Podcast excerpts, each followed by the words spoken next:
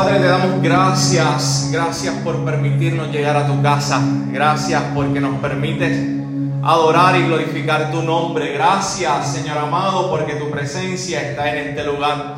Nos has recordado el sacrificio hermoso en la cruz del Calvario.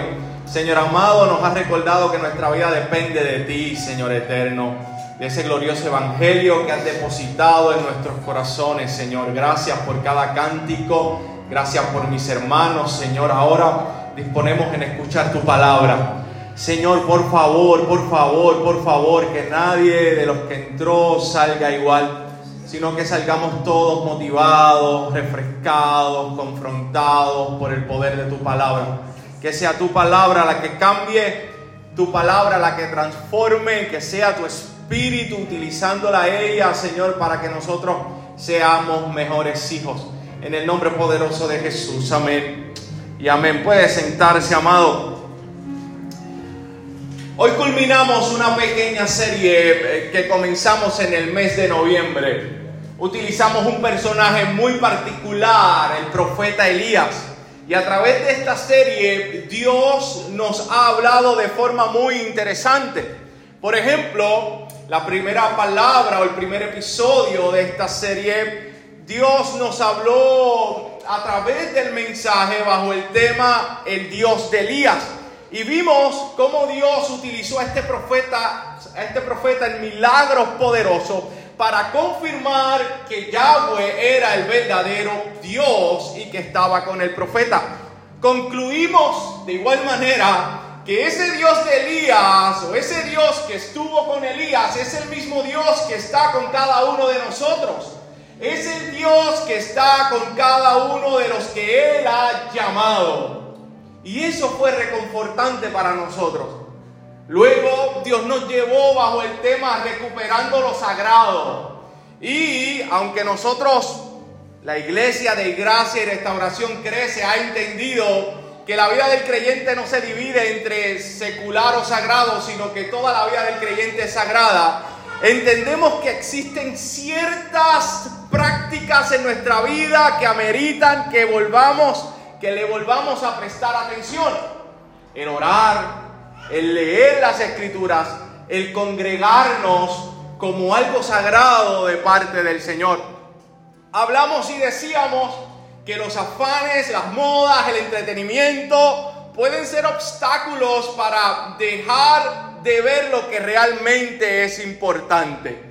Y en ese mensaje en particular, que es uno de los más que me ha encantado de esta serie, Dios nos dio dos principios fundamentales. Primero nos llamó a decidir valientemente a quién le vamos a servir. O a Dios Baal o al verdadero Dios Yahweh.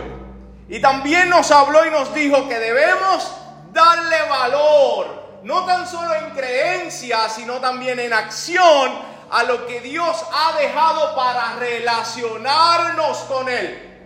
Quizás usted ve común orar. Para Dios no es común que tú ores. Quizás usted ve común leer la Biblia. Para Dios no es común. Es algo sagrado, es algo importante. Para ustedes quizás es común venir un domingo a la iglesia. Para Dios y para la iglesia primitiva del primer siglo no era algo común, era algo sagrado.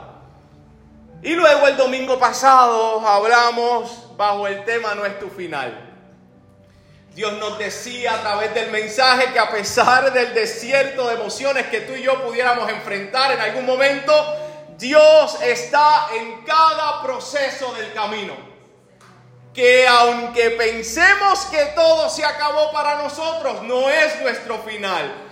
Dios nos va a proveer de su alimento celestial para que sigamos adelante. Y hoy nos toca terminar la serie. Y quisiera que fueras conmigo, por favor, a Primera de Reyes, capítulo 19, versículo 9 al 10. Y creo que esta palabra es para cada uno de nosotros. Primera de Reyes, capítulo 19, versículo del 9 al 10. Como les decía, hoy tenemos un culto a la paella. So, tenemos que terminar esta serie. Comenzamos Adviento y estamos dando celebrando el culto de acción de gracia. viene por ahí un sabroso y suculento almuerzo, por lo cual me da el derecho de predicar un poquito más largo. Dice la palabra del Señor. Bueno, en el, en el tiempo de Nehemías hubo un momento determinado que el pueblo deseaba tanto las escrituras que estuvo prácticamente mitad de día ah, escuchando. Bueno, ellos clamaban y decían, traed el libro, traed, háblame de Dios, porque si no me muero, traed el libro de la ley. Queremos conocer a Dios. Pido a Dios que el hambre más que físico en este lugar sea un hambre espiritual de la misma manera. Háblame de Cristo, háblame de Jesús, háblame de Dios, porque si no, me muero. Primera de Reyes, capítulo 19, versículo 9 al 10. Entonces el Señor le dijo a Elías, ¿qué haces aquí, Elías? He servido con gran celo al Señor Dios Todopoderoso, respondió Elías. Pero el pueblo de Israel ha roto su pacto contigo, derribó tus altares y mató a cada uno de tus profetas. Yo soy el único que queda con vida y ahora me buscan para matarme a mí también. El Señor le dijo, sal y ponte de pie delante de mí en la montaña. Mientras Elías estaba de pie, el Señor pasó y un viento fuerte e impetuoso azotó la montaña. La ráfaga fue tan tremenda que las rocas se aflojaron, pero el Señor no estaba en el viento. Después del viento hubo un terremoto, pero el Señor no estaba en el terremoto. Pasado el terremoto hubo un incendio, pero el Señor no estaba en el incendio. Y después del incendio hubo un suave susurro. Cuando Elías lo oyó, se cubrió la cara con su manto y salió y se paró a la entrada de la cueva. Palabra del Señor. ¿Quién no se ha maravillado alguna vez con los fuegos artificiales? En despedida de año, por ejemplo, cuando son las 12 comenzamos a mirar al cielo y ver cómo el cielo se adorna de bellos colores dispersos. El ruido suele ser extremadamente fuerte para nuestros oídos e incluso si tú has tenido la experiencia de estar cerca de quienes encienden estos fuegos artificiales, te darás cuenta que el humo en ocasiones es tan, tan, tan fuerte que provoca que nos alejemos un poco de estos fuegos artificiales. Sin embargo, no dejan de ser para nosotros maravillosos. Hay algo en particular en nuestra vida, hay algo que tenemos que yo no sé explicarlo, y es que a nosotros nos, gusta lo extraordinario, nos gustan los colores, los ruidos. Cuando usted va al cine, por ejemplo, usted rara vez va a ver una película de drama. Usualmente o generalmente las películas más taquilleras son aquellas con alto grado de efectos especiales.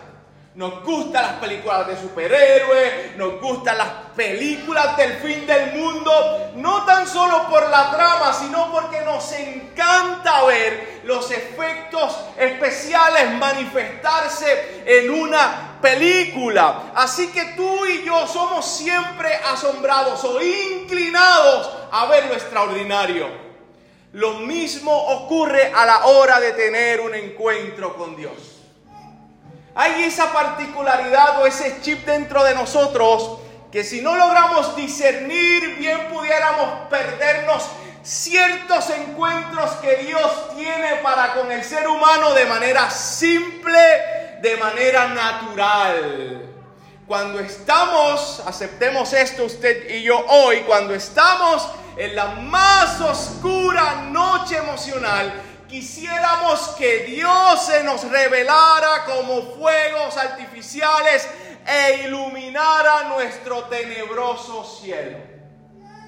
Quisiéramos que Dios rasgara el cielo y Él mismo se apareciera con luz brillante para que pudiéramos verle de manera especial. Y amado hermano, déjame decirte algo. Dios lo puede hacer. En Éxodo, por ejemplo, capítulo 19, versículo 16 al 19, escucha esta pequeña historia. Dice las escrituras, en la mañana del tercer día retumbaron truenos y destellaron relámpagos y una nube densa descendió sobre el monte. Se oyó un fuerte y prolongado toque de cuerno de carnero y todo el pueblo tembló. Moisés llevó a la multitud fuera del campamento para encontrarse con Dios y todos se pararon al pie de la montaña. El monte Sinaí estaba totalmente cubierto de humo porque el Señor había descendido sobre él en forma de fuego. Nubes de humo subían al cielo como el humo que sale de un horno de ladrillos y todo el monte se sacudía violentamente a medida que el sonido del cuerno de carnero se hacía cada vez más fuerte. Moisés hablaba y Dios le respondía con voz de trueno. Dios lo puede hacer. El Salmo 18, versículo 3 dice, el Señor retumbó desde el cielo, la voz del Altísimo resonó en medio del granizo y de los carbones encendidos. El profeta Habacuc, por ejemplo, él vio algo muy interesante y permíteme leérselo hoy. Veo a Dios cruzando el desierto de Edom. El santo viene desde el monte Parán, su brillante esplendor llena los cielos y la tierra se llena de su alabanza. Su llegada es tan radiante como la salida del sol. Rayos del sol salen de sus manos donde se esconde su imponente poder. La pestilencia marcha delante de él, la plaga lo sigue de cerca. Cuando él se detiene, la tierra se estremece. Cuando mira, las naciones tiemblan. Él derrumba las montañas perpetuas y arrasa las antiguas colinas. Él es eterno. Dios puede manifestarse de manera tal extraordinaria que pudiéramos nosotros vivir asombradamente de tal experiencia. De hecho, nadie quita la creatividad de Dios en revelarse al hombre. Por ejemplo, si tú vas a Génesis capítulo 28, tú vas a ver una historia tan extraordinaria como la de Jacob, que en un momento determinado se durmió y soñó con una escalera que se extendía desde la tierra hasta el cielo. Vio a los ángeles de Dios que subían y bajaban por ella. En la parte superior de la escalera estaba el Señor y el Señor se le reveló y habló diciendo, yo soy el Señor Dios de tu abuelo Abraham, Dios de tu padre Isaac, la tierra en la que estás acostado, acostado te pertenece. Nadie duda del poder inminente de Dios. Nadie duda del poder extraordinario de Dios en encontrarse con el hombre. Nadie duda de la creatividad de Dios. Moisés, por darte otro ejemplo, se encontraba apacentando el rebaño de sus suegros y de momento vislumbra una zarza ardiendo que no se consumía. Él al ver eso tan extraordinario se dirige hacia ella y de la zarza ardiendo que no se consumía estaba el ángel del Señor, Jesús mismo, teofanía, Dios preencarnado, y le habla a Moisés diciéndole, no te acerques más, quita la sandalia de tus pies porque el lugar que estás pisando, santo es. Nadie duda de la creatividad de Dios al momento de encontrarse con el hombre. Por ejemplo, en el año que muere el rey Usías, dice el profeta Isaías que vio, vio al Señor sentado en un majestuoso trono y que el borde de sus vestiduras llenaban el templo. Vio que le existían poderosos serafines. Cada uno de ellos tenía seis alas. Con dos alas se cubrían el rostro, con dos se cubrían los pies y con dos volaban. Nadie duda el poder extraordinario y la creatividad de Dios para encontrarse con el ser humano.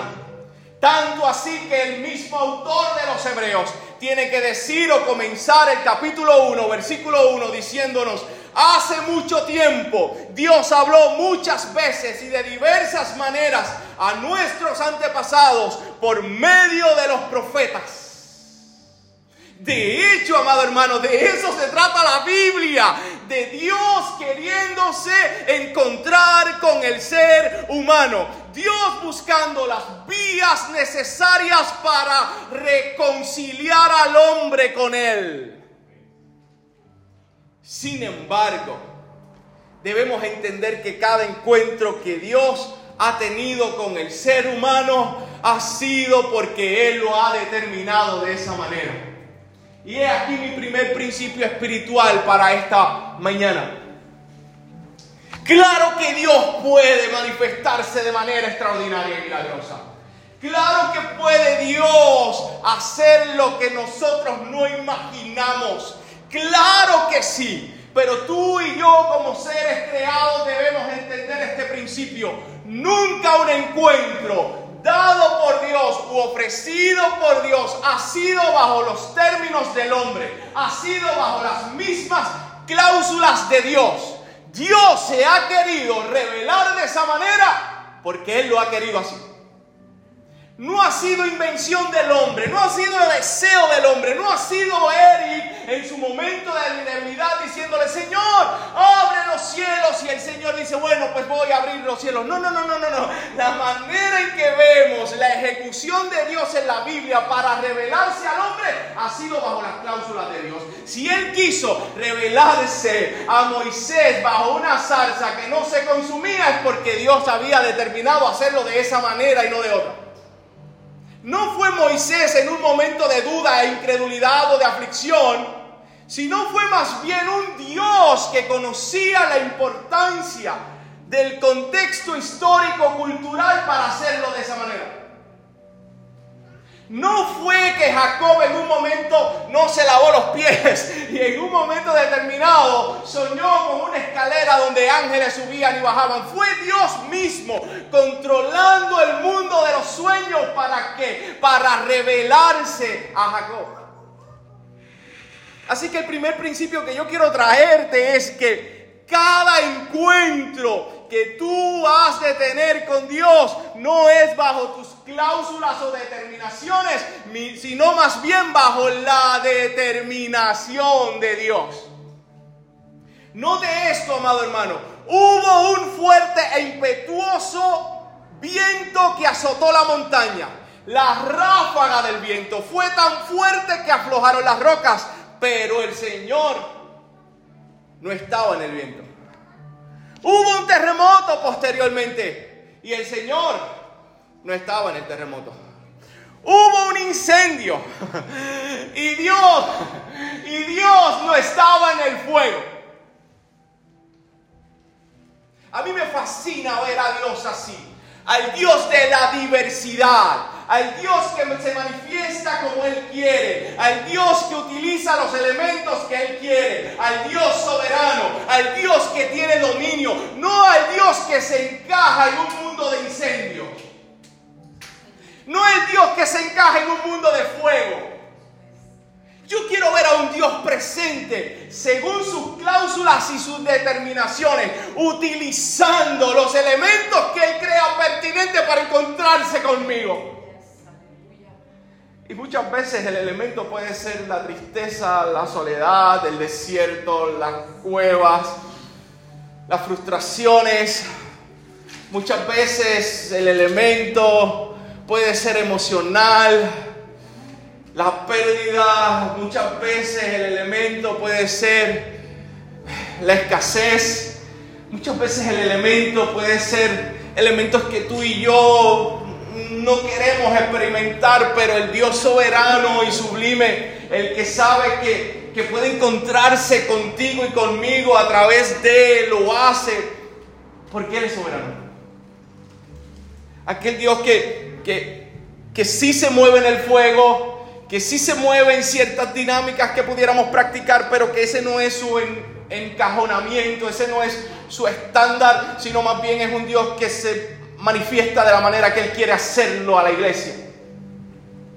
Amado hermano, déjame decirte algo y esto no está en el bosquejo, así que Ineri, estoy eh, ahí me quedé, en el Dios no estaba en el fuego, quédese ahí.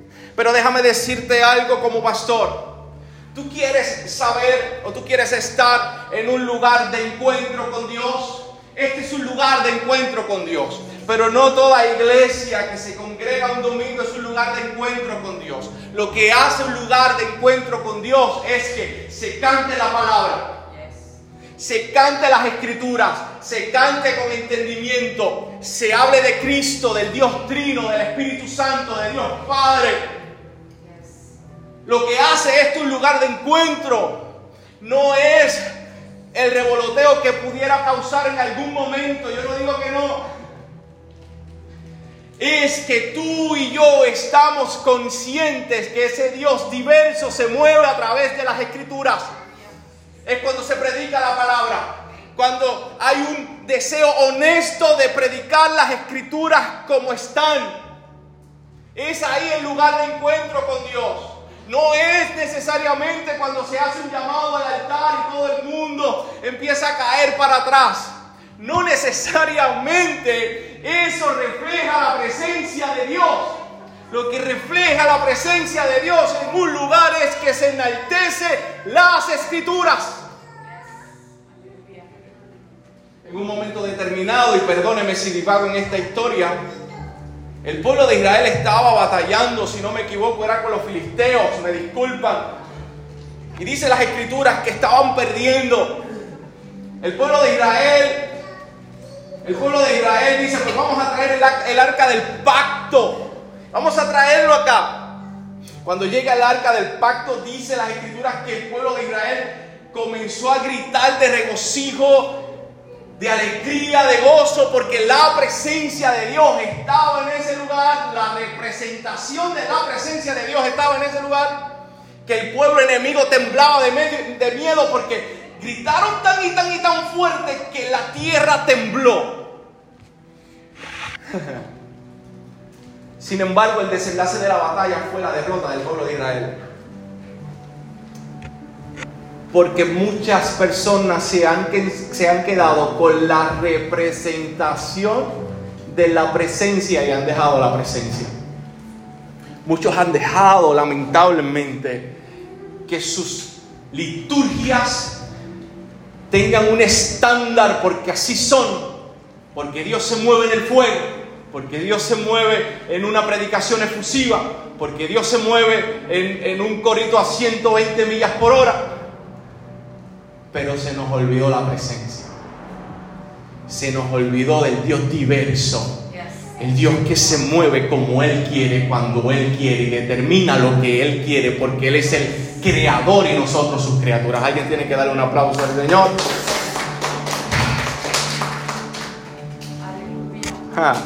Esto choca con muchos porque esto, esto, esto trata con nuestro ego. Dios no va a bregar de la manera que tú quieras. Dios es Dios, es soberano y sin Dios y sin ti sigue siendo Dios. Su presencia no la determinas tú. Él determina el encuentro. Amado, Dios no estaba en el fuego. Por lo que cuando se encuentra el hombre con Dios o Dios con el hombre, es bajo sus propios términos. Déjame retomar Hebreos capítulo 1, versículo 1, antes de que Ezequiel y José se rasquen la vestidura. Yo sé que lo pensaron. Porque Hebreos capítulo 1, versículo 1 dice, hace mucho tiempo Dios habló de muchas veces y diversas maneras a nuestros antepasados por medio de los profetas. Pero el versículo 2, y ahora, en estos últimos días, Dios ha determinado hablarnos por medio de su Hijo. Dios ha determinado que la manera de encontrarse con Él es a través de Jesucristo. Amado hermano, no es a través de un monte humeando, no es a través de fuerzas naturales extraordinarias, es en una rústica y sangrienta madera, portador del sacrificio de nuestro Señor Jesucristo. Es en la oscura húmeda y fría tumba vacía, recordatorio de la esperanza que tenemos en Él. El encuentro que tú y yo tenemos con Dios se encuentra, amado hermano, en el suave susurro de su encarnación para morir por nuestros pecados y darnos vida por su muerte y resurrección. Hoy nuestra cueva es una tumba, es una tumba vacía, el lugar de encuentro es a través de nuestro Señor Jesucristo. ¿Te sientes triste? ¿Te sientes angustiado? ¿Tienes alguna especie de sentimiento de soledad? Déjame decirte que el lugar de encuentro se encuentra en la cruz. El lugar para encontrarse con Dios se encuentra en Jesús. Quieres volver a empezar, no encuentras cómo volver a comenzar. Déjame decirte que el lugar de encuentro se encuentra en una tumba vacía, ejemplo de su resurrección, que me da la oportunidad de entender que yo he resucitado juntamente con Él. En otras palabras, yo tengo la oportunidad en Cristo de volver a comenzar. El lugar de encuentro. Es este lugar que Dios nos ha colocado como piedras vivas, donde cantamos en su nombre, donde adoramos su nombre, donde queremos escuchar su palabra, donde queremos escuchar su voz, donde hemos entendido el grande honor y privilegio que se nos ha dado al ser convocados un domingo para escuchar y sentir la presencia de nuestro Señor. En el susurro, en el suave susurro, no necesariamente en el trueno, aunque en ocasiones hablará como trueno. No necesariamente en el terremoto, aunque en ocasiones hablará en terremoto. En el susurro internalizando cada palabra en tu corazón y el Espíritu Santo, el Espíritu Santo formándote a través de ella. Con miles de interrogantes, con miles de dudas, con miles de frustraciones, pero aún así Dios en el susurro, en el sonido apacible, en el silbido apacible, tocando el corazón y, cambiándonos a cada uno de nosotros. Por otro lado, ya sabemos que Dios ha determinado las cláusulas, las formas en que se encuentra con el hombre y enfatizamos encarecidamente que ha sido por medio de Jesucristo. El idioma de Dios es Cristo. Dios quería darle una lección al profeta y creo que es muy relevante para nosotros en esta mañana. Escucha bien lo que Dios quería enseñarle al profeta. Dios quería enseñarle al profeta, un profeta que estaba deprimido, angustiado, porque como dije en la predicación pasada, las cosas no salieron como él quería. Pero Dios quería enseñarle que de manera silenciosa e imperceptible Dios estaba obrando en la actitud de Israel. Escuche esto y lléveselo para su casa, como dice un gran predicador. Muchas veces nuestras tribulaciones, nuestras angustias, nuestras ansiedades, muchas veces nuestro, incluso hasta nuestros sueños nos hacen ser tan egoístas. Somos tan egoístas que pensamos solamente en nosotros. Pudiéramos profesar de boca que somos hijos de Dios, pero en nuestra creencia y ejecución somos egoístas. Nuestro pensamiento es yo, yo, yo, tenemos un Dios trino, yo, yo, yo. Y el ejemplo se encuentra en el profeta Elías. Porque el profeta Elías cuando Dios le dice, ¿qué haces aquí? Él dice, mira, yo solamente soy el único que he quedado, no hay más nadie, no hay otro.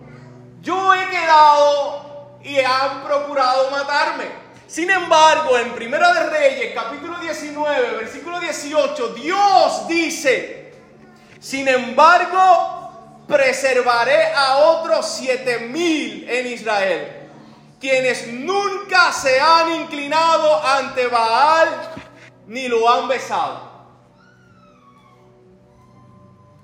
Déjame decirte un secreto. En ocasiones la tribulación que estamos pasando es contigo, pero no tiene que ver contigo. Es contigo, pero no tiene que ver contigo. O sea, tú no creas que eres el protagonista. Dios ha de utilizar escenarios como este, no tan solo para bregar contigo porque eres súper mega, hiper necesario para el reino, sino más bien porque Dios tiene otros propósitos mayores. En el caso del profeta Elías, sabemos y reconocemos que Dios lo llama, hace unas ah, manifestaciones extraordinarias de milagro, se siente triste y desesperado y aún así Dios está con él y Dios trata con él y Dios brega con él y en el desierto Dios está con él. Sin embargo, el propósito de Dios va mucho más allá que una mera persona. Él está diciendo, tú no estás viendo, pero yo preservaré a otros siete mil que no van a doblar rodillas ante Baal. O sea, tú no eres el único. Hay otro. La cosa es contigo, pero no tiene que ver contigo. Mire, en otras palabras, como lo dice una gran filósofa, Adianés Sierra Carmona, el hecho de que tú no veas lo que Dios está haciendo no quiere decir que Él no esté obrando. El hecho de que tú no veas lo que Dios está haciendo no quiere decir que Él no esté orando.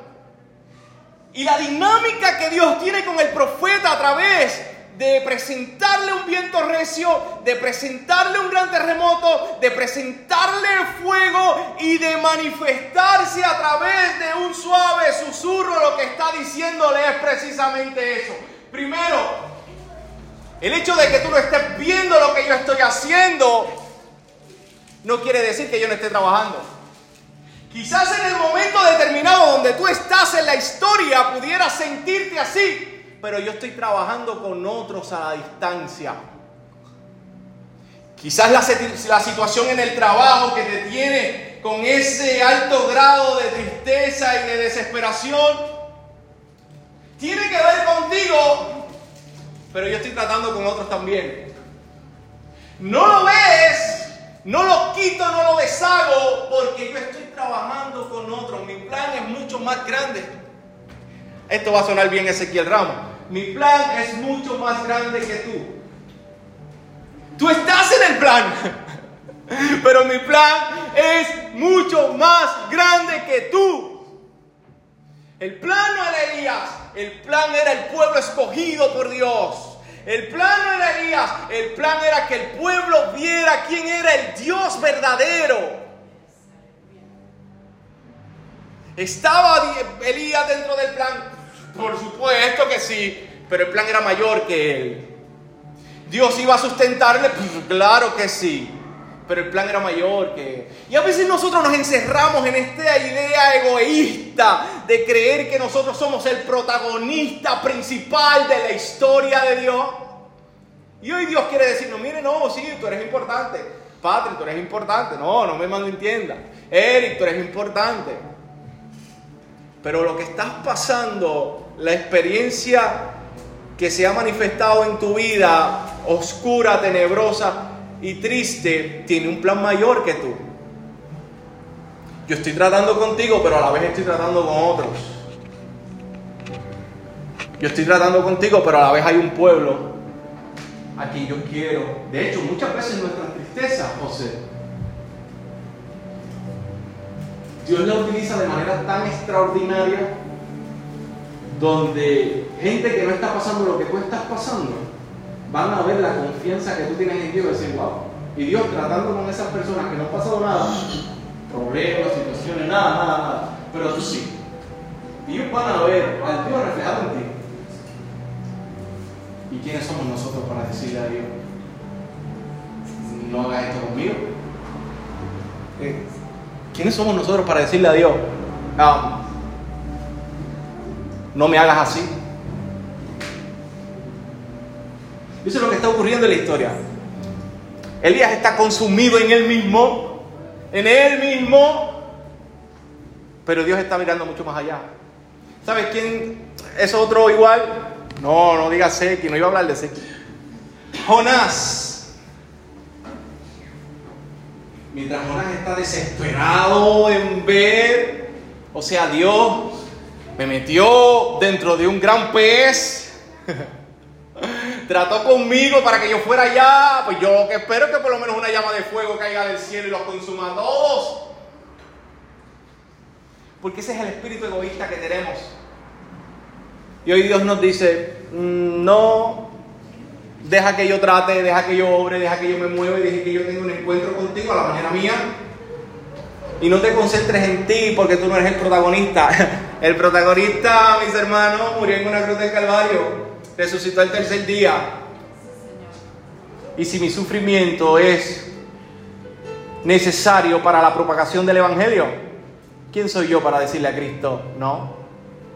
Suena duro, pero es la verdad.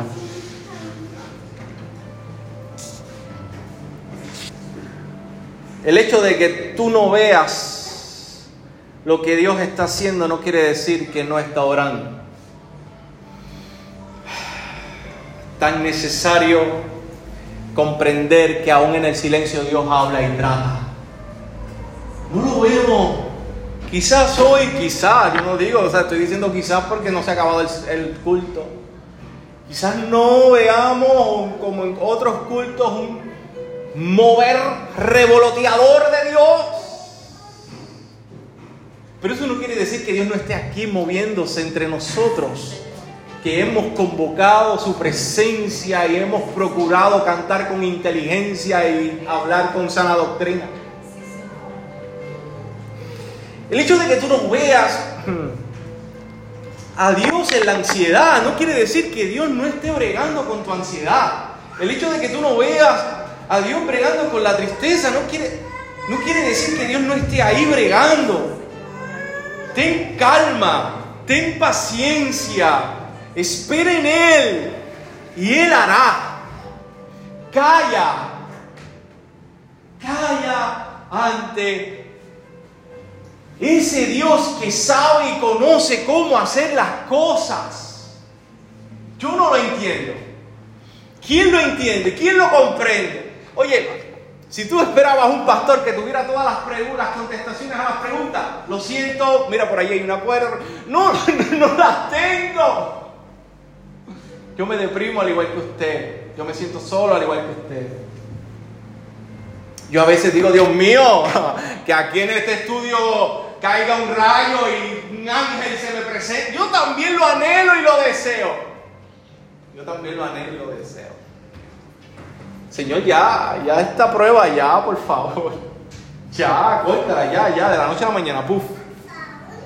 Ya, por favor. Pero a veces es necesario tales experiencias para encontrarnos con Dios. Si el desierto me trajo hasta aquí, bendito el desierto que me llevó a un encuentro con mi Señor.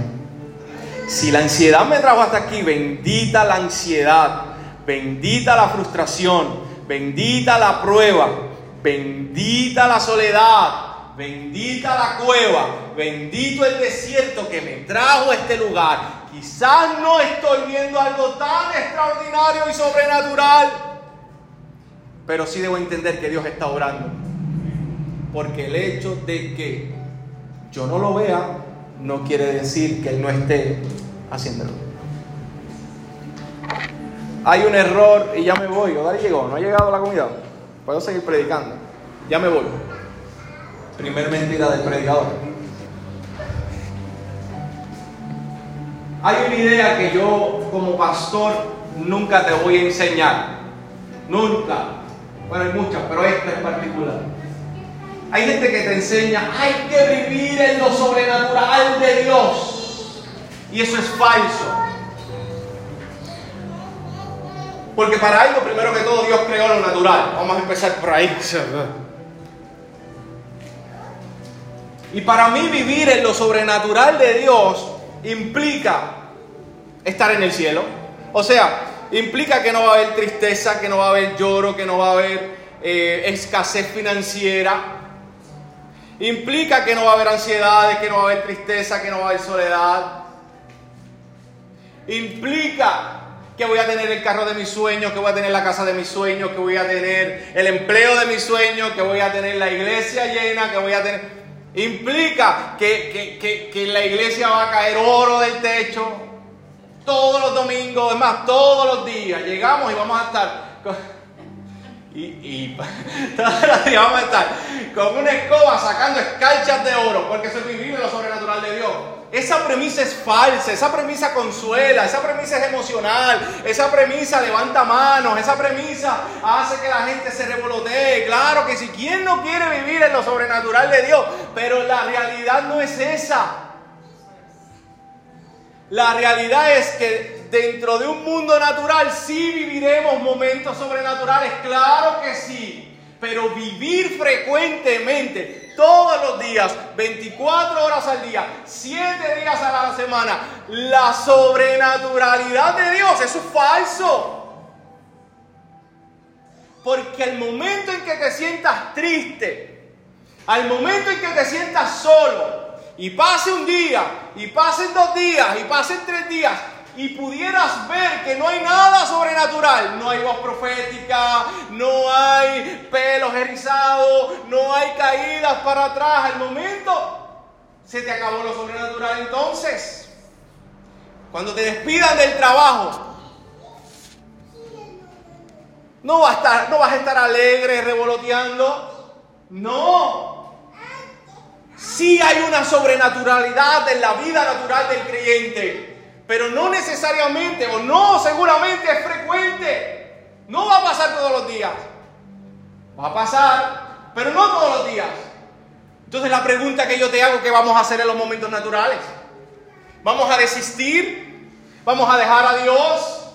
¿Vamos a dejar de congregarnos o vamos a dejar de orar o vamos a dejar de procurar lo sagrado en nuestra vida? ¿Por qué? Porque ya no se me eriza la piel. ¿Por qué? Porque ya no hay abundancia financiera. ¿Por qué? Porque ya no hay salud. ¿Por qué? Porque ya no hay trabajo. Ahora ya, ya se me fue lo sobrenatural. No, amado hermano. Tú y yo somos llamados simple y sencillamente a servirle a Dios, no importa qué, en las circunstancias que estemos. En la alegría, como hay momentos de alegría. En la tristeza, como hay momentos de tristeza. En la abundancia, como hay momentos de abundancia. En la escasez, como hay momentos de escasez. Pero en una como en la otra, Dios se encontrará contigo. No necesariamente de una manera extraordinaria, pero con el mero hecho de decirnos que Él estaría con nosotros todos los días hasta el fin del mundo es más que suficiente para entender que estará ahí. Ya me voy, ahora sí, cierro, voy al bosquejo. Después del incendio, el fuego, y no estaba en el fuego. Eso a mí me lleva a pensar mucho. El fuego y no estaba en el fuego el fuego y no estaba en el fuego. Hubo un suave susurro. Ahí estaba Dios. En el suave susurro de Cristo. en el suave susurro de la encarnación de la segunda persona de la Trinidad en un momento determinado. en un momento determinado está Jesús apresado y Jesús le dice, si no me equivoco es a Pilato, le dice, ¿acaso tú no crees que yo puedo enviar, llamar a mi Padre para que envíe millares de ángeles y me rescaten de esto? ¿Acaso tú no crees que yo no puedo hacer algo extraordinario? No estamos negando lo extraordinario de Dios. Estamos colocando también los momentos naturales y los susurros de Él en el mismo lugar de los momentos extraordinarios. Porque también Dios se encuentra con cada uno de nosotros en lo tan simple de venir un domingo, en lo tan simple de orar por la mañana, en lo tan simple de, leer un salmo, en lo tan simple de escuchar un cántico, en lo tan simple de ayudar al otro, en lo tan simple de, de amar al enemigo, en lo tan simple. Nota el discernimiento del profeta. Y es aquí donde yo le pido a Dios discernimiento para usted y para mí. Señor, que cuando tú te quieras encontrar conmigo, yo pueda tener el mismo discernimiento que el profeta. Cuando escuchó ese susurro, cuando oyó ese suave susurro se cubrió la cara con su manto, salió y se paró a la entrada de la cueva. Pidámosle a Dios el mismo discernimiento. Que nuestros deseos egoístas no nublen nuestro discernimiento de escuchar a Dios en lo simple. Padre, yo te doy gracias, gracias por tu amor. Gracias por tu misericordia, por tu bondad y por tu verdad. Gracias por los momentos de encuentro, Dios. Gracias por los momentos de encuentro. Por los momentos en que tú decides, Dios eterno, Dios amado, encontrarte con cada uno de nosotros. En el trueno, en el relámpago, en el viento recio, en el fuego y en el silbido apacible. Gracias Dios.